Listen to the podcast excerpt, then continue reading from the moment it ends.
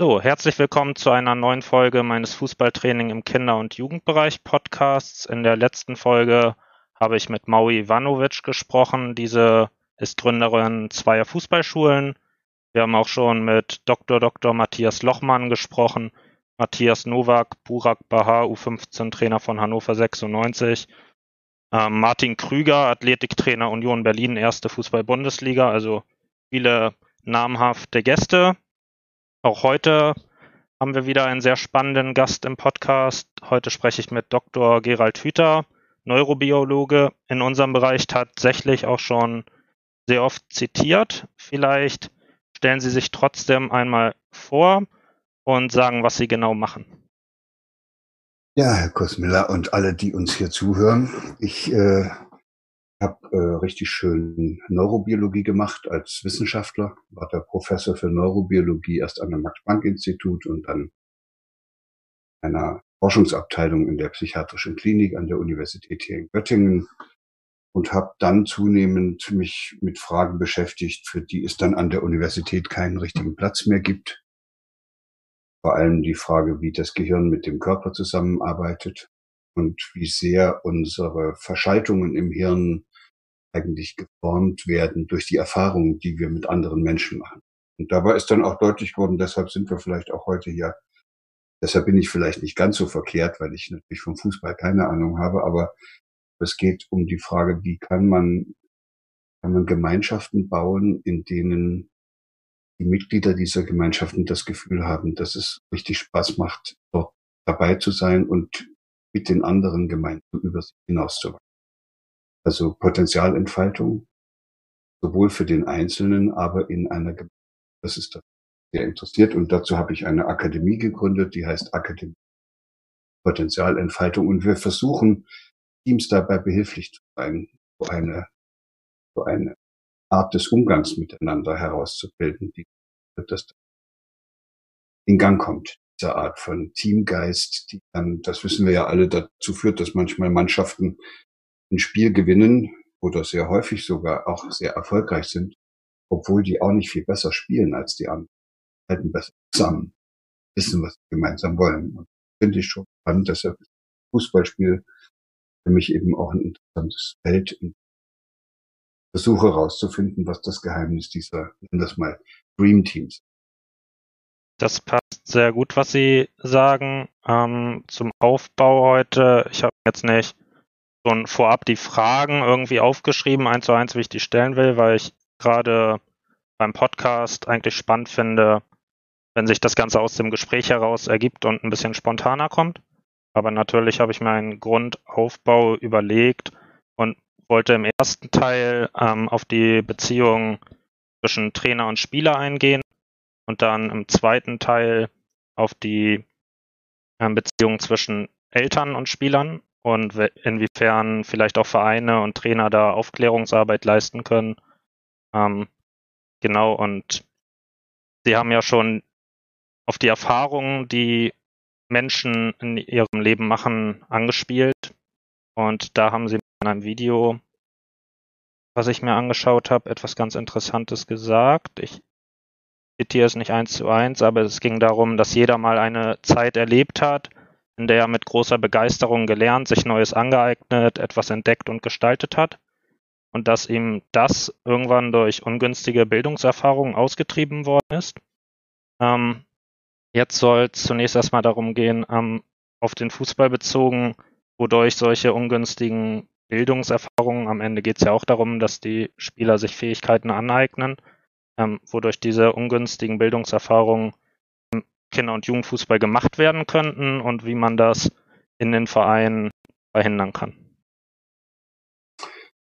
Ja, der, der Kern der Problematik liegt dort, dass Kinder in die Welt reinwachsen und das, was sie am Anfang erleben, wenn sie laufen lernen, wenn sie sprechen lernen, wenn sie sich eigentlich die wesentlichen Grundfertigkeiten aneignen, so etwa bis zum Alter von drei, vier, sie da immer als Subjekt unter ist jetzt, das hat mit Grammatik nichts zu tun, sondern die erleben sich als Gestalter ihres eigenen Lernprozesses. Das ist, muss man dem Kind nicht zeigen, wie man laufen lernt, sondern das will es selbst. und macht es auch. Und so geht das mit dem Sprechen und allen anderen Fähigkeiten auch. Und das Schlimmste, was dann einem Kind passieren kann, und damit bin ich bei der Antwort auf Ihre Frage, ist, dass es zum Objekt gemacht. Dass es nicht mehr so lernen kann und sich für das begeistern kann, was ihm so in den Sinn kommt, sondern dass es dann Erwachsene gibt, die ihm klipp und klar sagen, wo es lang zu gehen hat. Und das passiert eben in unserer heutigen Gesellschaft außerordentlich schnell, weil wir ja alle irgendwie in solchen Objektbeziehungen groß geworden sind und später im Leben immer wieder da drin stecken. Also Objekt heißt, ich erlebe mich als jemand, der im der Beziehung zu einem anderen Menschen äh, von dieser anderen Person zum Objekt seiner Vorstellungen, Wünsche und Absichten und Ziele gemacht wird und dann auch noch seiner Belehrungen. Und dann werde ich auch noch Objekt seiner Bewertungen und äh, womöglich auch noch seiner Maßnahmen oder gar Anordnung. Da habe ich jetzt wahrscheinlich ziemlich deutlich gesagt, wo der Hase im Pfeffer liegt und, äh, und gleichzeitig viele Leute ratlos gemacht, weil die wissen gar nicht, wie es anders gehen soll. So, und das, was günstiger ist und wo wir dann sehen, wie es besser geht, ist, wenn das Kind sich selbst als Gestalter des Lernprozesses erleben darf und nicht das Gefühl hat, dass ihm von jemand anderem gesagt wird, was es zu tun und zu lassen hat. Und das ist eine Frage der Beziehung, in die man sich als Trainer zu diesem betreffenden Fußballlehrling begibt ob man, ob man den annimmt in seiner Einzigartigkeit, ob man an den glaubt, ob man, ob man ihm hilft, das Potenzial, was in ihm drinsteckt, auch zur Entfaltung zu bringen. Und wenn man das tut, fühlt sich das Kind gesehen. Und dann macht das auch nichts, wenn man hilfreiche Unterstützung gibt und sagt, pass mal auf, du musst das Bein so halten beim Schießen. Das ist dann, da macht man es nicht zum Objekt, sondern man man hilft ihm, das besser hinzukriegen, was es ja machen will und was man sich ja auch selbst wünscht, dass es das besser hinkriegt. Und wenn das Kind aber das Gefühl hat, dass es rumkommandiert wird und dass es da also das machen soll, was der Trainer da nun gerade so äh, für Ideen hat und was der da mit ihm vorhat, dann erlebt sich das Kind als Objekt und das ist uns, glaube ich, allen nicht so richtig klar, dass das eine schwere Verletzung der beiden Grundbedürfnisse hat, die wir äh, der beiden Grundbedürfnisse ist, die wir als Menschen alle mit auf die Welt gebracht haben. Das eine Grundbedürfnis ist das nach, nach Nähe, nach Verbundenheit, nach Geborgenheit in einer Gemeinschaft. Das bringen wir schon aus dem Mutterleib mit auf die Welt. Das heißt dann manchmal Bindungsbedürfnis. Und das andere bringen wir auch schon mit auf die Welt, weil wir sind ja schon neun Monate, bevor wir da auf die Welt gekommen sind, immer weiter gewachsen und haben schon eine ganze Menge Kompetenzen uns geeignet. Und das geht dann ja auch die ersten paar Lebensjahre so weiter, so dass wir also mit der Erwartungshaltung in die Welt reingegangen sind, dass wir es schon irgendwie hinkriegen und dass wir auch so wie wir sind richtig sind und und dass wir, dass uns jemand dabei unterstützt, uns weiter in der Welt zurechtzufinden. Und in dem Augenblick, wo ein Kind zum Objekt gemacht wird, werden diese beiden Grundbedürfnisse gleichzeitig. Das ist einmal eben dieses dürfen nach Zugehörigkeit. Das haben sie als Kind, das spüren sie als Kind, dass das auf einmal nicht mehr richtig stimmen kann, wenn sie gesagt kriegen, was sie zu tun haben. Und wenn sie dann noch unter Umständen erwarten müssen, dass der andere ihnen seine Liebe oder seine Zuneigung oder seine Unterstützung entzieht, wenn sie es nicht alles so machen, wie der das will. Also haben sie da einen riesen Konflikt. Und das zweite Grundbedürfnis wird auch oft verletzt in unserer heutigen Zeit. Das ist das Bedürfnis, einfach zu zeigen, was man selber so drauf hat und, und einfach mal machen zu dürfen und zeigen zu dürfen, was man kann. Und wenn nun beide Grundbedürfnisse durch diese Situation verletzt werden, dass man zum Objekt der Absicht, Maßnahmen und Erklärungen und Bewertungen durch andere, dann führt das im Hirn zu einer, zu einer massiven Irritation oder man könnte auch sagen, Inkohärenz, das passt dann auf einmal nicht mehr zusammen. Und dann muss das Kind dafür eine Lösung finden. Lösung, die Kinder dann finden, für, das, für den Rest des Lebens ungünstig. Also eine heißt zum Beispiel, ich unterdrücke das Bedürfnis, dazugehören zu wollen. Oder ich unterdrücke das Bedürfnis, zeigen zu wollen, was ich eigentlich schon kann. Also dann geht die Leistungsbereitschaft bergab, dann geht das Bedürfnis in dem Team, sich wohlzufühlen, bergab.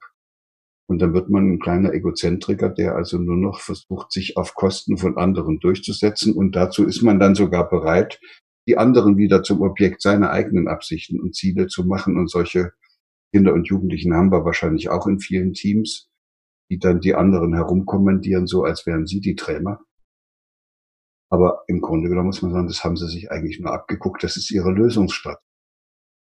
Und deshalb wäre es schön, wenn es schon zu Hause nicht klappt und in der Schule nicht klappt, wenn dann wenigstens beim Fußballtraining es so wäre, dass die Kinder sich, dass die Kinder das Gefühl haben, dass sie so, wie sie sind, richtig sind.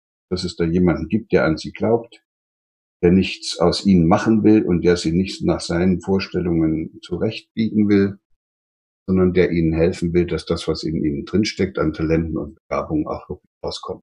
Und das kommt eben nur dann raus, wenn ein Kind gestürzt wird wo es sich mit seinen beiden Grundbedürfnissen auch nicht stillen kann. Wenn das der Fall ist, dass das man eigentlich das dann nichts anderes mehr machen, als mit ihren bescheidenen Mitteln zu versuchen, diesen Konflikt zu lösen. Sagen Sie, Trainer ist blöd, und machen den Trainer zum Objekt ihrer Bewertungen oder die anderen sind alle schuld und die machen sie zum Objekt ihrer Bewertung und manche bringen es sogar fertig, sich selbst zum Objekt ihrer Bewertungen machen, zu machen und sagen dann, ich bin blöd. Alles furchtbar. Und da fühlt sich kein Kind wohl und es wäre schön, wenn uns das gelänge, im Bereich des Kinder- und Jugendfußball diese unangenehme Erfahrung zu vermeiden und möglichst viele Kinder in diesen Mannschaften so einzubetten, dass die das Gefühl haben, dass sie dazugehören, dass sie gesehen werden, dass sie auch, auch gebraucht werden und, und auch wenn die mal auf der Ersatzbank sitzen, dass die nicht das Gefühl haben, dass sie jetzt versagt haben, sondern dass es eben jetzt heute auch mal notwendig ist, dass die anderen spielen. Und ich glaube, dass man das hinkriegt, aber man muss sich eben dessen bewusst sein. Weil sonst läuft man immer Gefahr, dass die Kinder dann versuchen, sich anzupassen an die Erwartungen der Erwachsenen und dann unterdrücken die ihre Bedürfnisse, dann sind sie nicht mehr bei sich und im Nu sind sie dann nur noch bei dem Ruhm und bei dem Erfolg, den sie dafür ernten und nicht mehr bei der Freude am Spiel. Und das ist, glaube ich, jetzt der Kern dieser langen Rede, die ich da halte. Das, das Wichtigste ist, dass die Kinder heute da beim Fußball und nicht das als betrachten, was sie so gut wie möglich zu erfüllen haben, damit sie die Anerkennung generieren. Dass das günstige Bildungsstände sind und dass sich so das Potenzial entfalten kann, kann man sich ja irgendwie vorstellen. Wenn man dann aber mal in die Nachwuchsleistungszentren zum Beispiel reinschaut, ist ja das, was dort gemacht wird, eigentlich genau das Gegenteil. Ich meine, man hat eine einen klaren Ausbildungsplan über das Jahr, wann was gelernt werden soll. Das heißt, es wird in Spielern schon mal vorgegeben, was in welchem Tempo gelehrt werden soll. Also wie in der Schule quasi. Ähm, jedes halbe Jahr werden Spieler aussortiert und neue Spieler kommen rein. Das heißt, die Bewertung findet permanent statt. Ähm, und es ist natürlich auch so, dass die Spieler da mehr oder weniger Objekt sind, weil Nachwuchsleistungszentren ja letztendlich nur ein Ziel verfolgen und das ist, Profispieler auszubilden. Ähm, würden Sie sagen, dass entweder nur das eine oder das andere geht oder dass komplett neuen Konzepten beides vereinbar wäre? Das ist ja ein Problem, was wir in allen Bereichen der Gesellschaft haben. Das ist alles durchökonomisiert und überall geht's am Ende um Geld und Einfluss und Macht und um Erfolge. Und deshalb ist das nicht so ganz leicht, jetzt aus dem Fußballbereich herauszunehmen. Ich kann das schon verstehen, dass wenn man das, wenn sich Vereine selbst als Wirtschaftsunternehmen betrachten, dass die natürlich alles dafür tun, dass dieses Wirtschaftsunternehmen erfolgreich ist. Nur muss man dann eben auch als Eltern darüber im Klaren sein, dass man sein Kind einem Wirtschaftsunternehmen anvertraut. Und da geht's nicht mehr um die Potenzialentfaltung, da geht's um Verwertung.